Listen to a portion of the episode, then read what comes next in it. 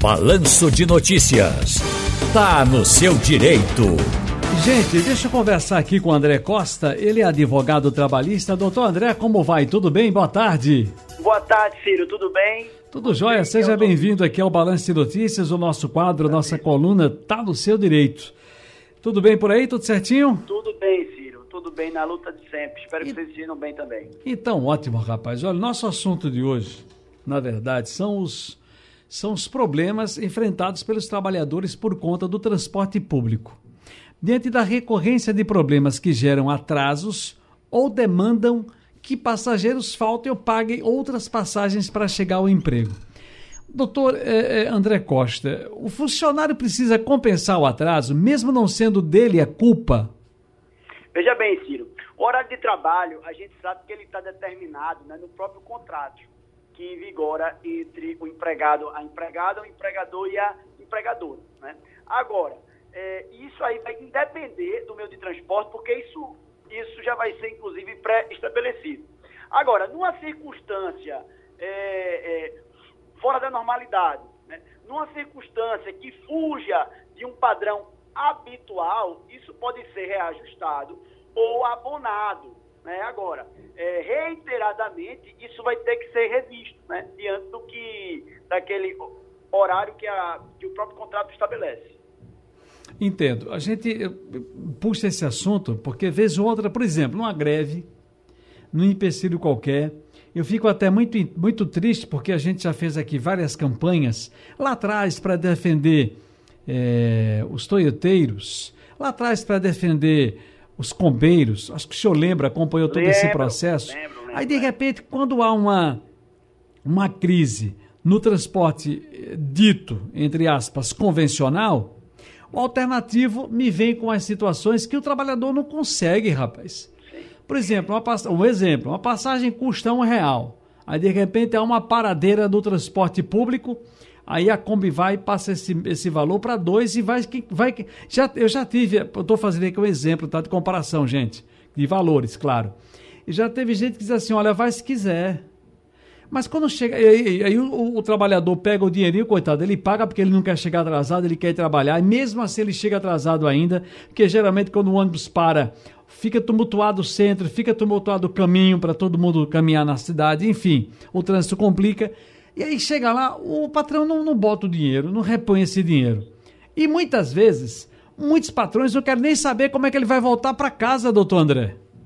Ciro, o que você falou foi extremamente importante e muito oportuno. Aproveito até para me solidarizar a todos os trabalhadores e trabalhadoras que vêm passando roteiramente esse, é, com esse tipo de problema.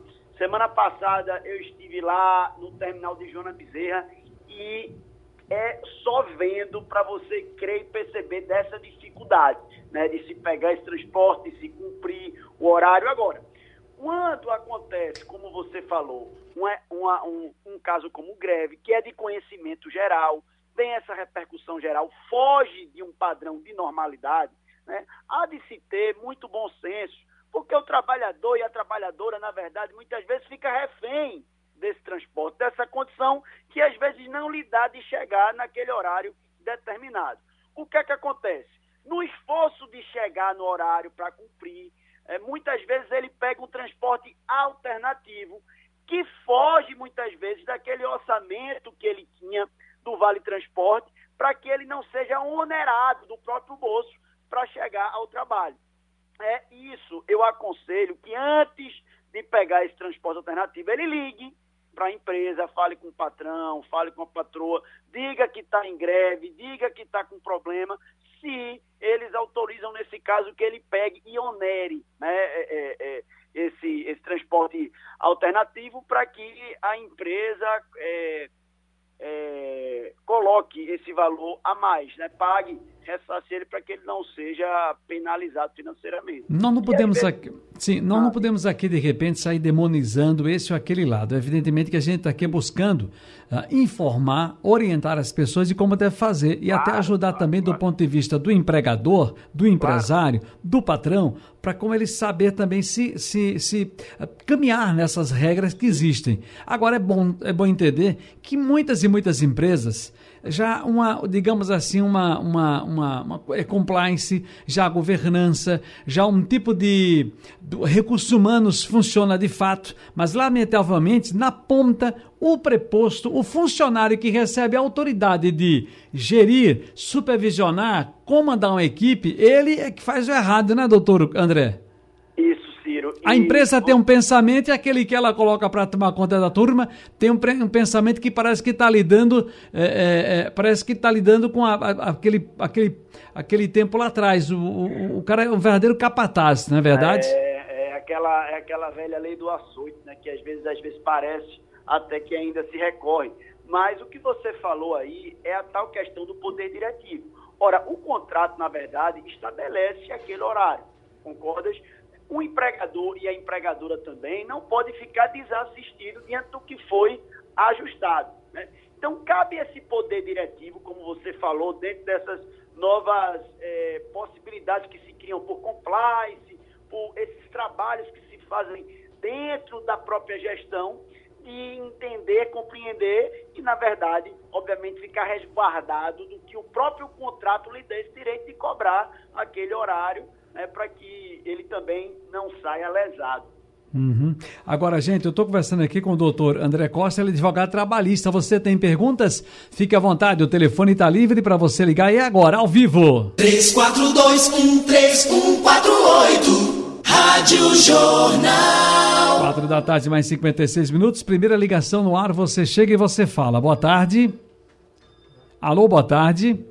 Boa tarde. Filho. Pois não, quem fala? É Fernando do Betel. Fernando, estás aonde, Fernando? Estou em casa, meu filho. Qual é o bairro, querido? Qual é o bairro? É o R10, Imbura. Ah, entendi agora, é o R10 Imbura. Senhor Fernando, como é que tá a família, querido? Rapaz, não está muito bem não, porque eu estou numa cadeira de roda. Ô, oh, rapaz. Então, vai aqui a nossa solidariedade, mas qual é a sua pergunta para o doutor André? É que se a gente chegar atrasado e, e o, o, o, chefão lá, que não é o dono, mas é o chefão empregador, ele, ele vem com ameaça com a gente, a gente pode tomar alguma atitude? Doutor André, ouviu? Ouvi, posso responder? Pode sim. Assim que fizer a pergunta, o senhor já pode entrar que está linkado ah, direto. Tá certo, tá, tá no paralelo. Seu Fernando, minhas melhoras aí para você. Olha, o que acontece? É, esse esse é, superior da empresa, ele tem que, obviamente, zelar por aquilo que é determinado. Agora, ele não pode se exceder, ele não pode cometer nenhum tipo de assédio, ele não pode lhe coagir, ele não pode lhe ameaçar dentro disso. Entendeu? E ao empregado e à empregadora que sofrer qualquer tipo de assédio ou qualquer tipo de ameaça, é procurar né, outro superior, outro diretor, informar da situação para que seja resolvido.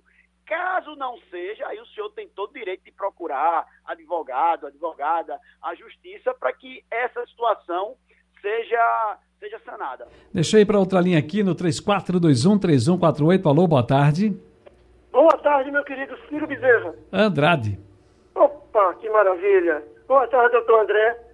Doutor André, em caso de greve, se um patrão fretar um ônibus para pegar os funcionários em suas residências, ele pode cobrar alguma taxa, ele pode retirar do pagamento do salário alguma, alguma quantia em dinheiro para ressarcir o custo, o gasto que ele teve com esse ônibus? Obrigado, querido. Ciro, tá um eco muito grande. Eu só ouvi até greve depois do final. Há uma greve e, e, há uma greve e o empresário, o patrão decide é, é, alugar um ônibus, uma van, um transporte hum. para pegar aqueles trabalhadores, o chamado fura-greve, né? Para é. botar dentro da empresa. E depois ele, ele tem o direito de descontar esse transporte que ele cobrou, que ele, que ele alugou? Não, não, porque fica, esse transporte vai pelo custo do próprio transporte, entendeu?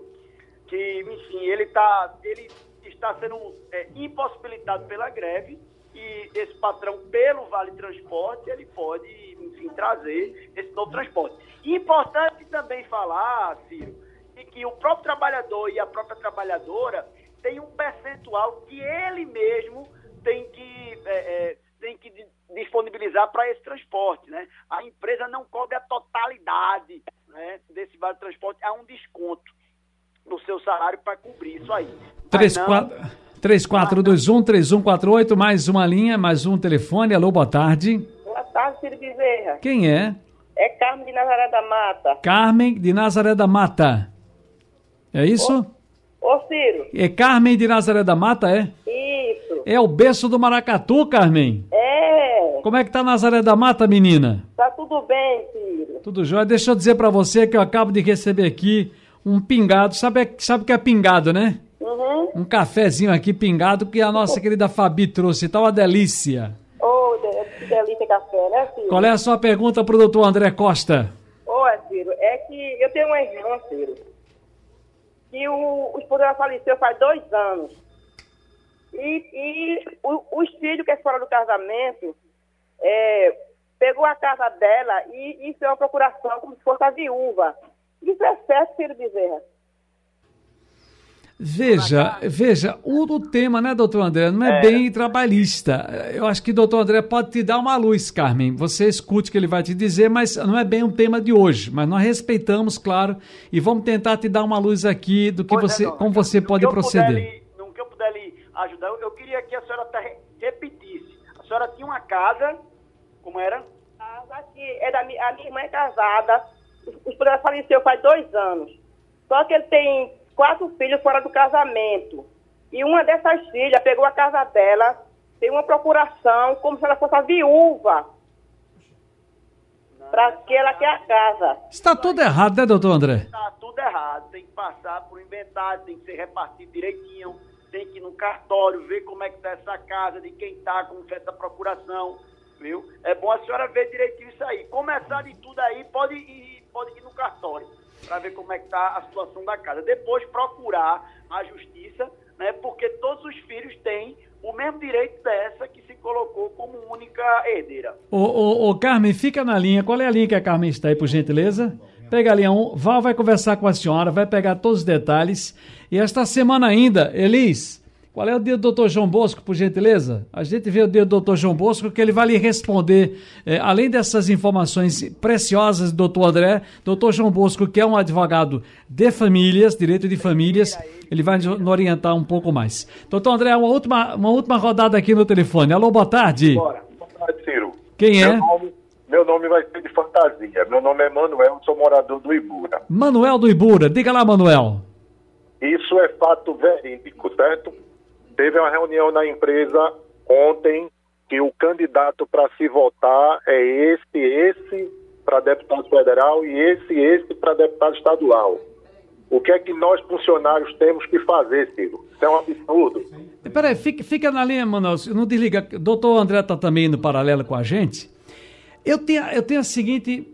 Eu aqui, Ciro Bezerra, por exemplo, eu, eu sou dono de uma empresa, tenho ali 20, 10, 15, 20 funcionários. Eu acho que democraticamente eu posso fazer um almoço, convidar os candidatos que eu, que eu defendo, que, eu- que eu vou votar e dizer assim, gente, quero apresentar aqui a vocês os meus candidatos. Agora, fiquem muito à vontade para que vocês escolham. Eu pensava que isso poderia ser dessa forma. Como é que a gente lida com isso? É até bom, Manuel. Valeu a tua pergunta, porque você entendeu, Manuel, o que falei, né? Fantasia, viu, Ciro? Meu nome é o nome de fantasia. Sim, sim, claro, claro, eu entendi. É fictício, é inventado, é produzido. Correto. Mas, Manuel, tu, tu entendesse o que eu estou dizendo também, Manuel?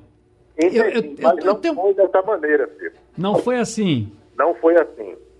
Doutor André, o que, é que o senhor nos diz aí? Manuel, Manuel Ciro, muito importante, porque é um tema que, inclusive nesse período, né, tem sido recorrente essas perguntas. Veja, esse exemplo que você deu, Ciro, é um, é um exemplo bem colocado, agora com muito cuidado, porque a pessoa pode até dizer que tem um candidato e deixar muito à vontade se alguém quer conhecer, participar, mas sem nenhum condicionante de compromisso, de ameaça, de assédio, que na verdade, vamos combinar, a gente sabe que não é assim que funciona. Aliás, doutor André, deixa eu, deixa eu interromper e o senhor volta tudinho. E, e quando eu digo isso, assim, eu, eu compreendi até um dia desses É. que, dessa forma, seria, uma, uma para mim, democrático. Você, eu tenho 15, 20 funcionários, reúno para um almoço, É. Sim. um aperitivo no fim da tarde, um happy hour ali e tal. Chamo ali um café da manhã, chamo o Big Alves, é meu candidato a presidente da Liga de Dominó. Disse, olha, isso aqui é meu candidato a presidente da Liga de Dominó, Big Alves. Se vocês puderem dar um voto, é a família de vocês. Agora, Ninguém é obrigado, fique à vontade.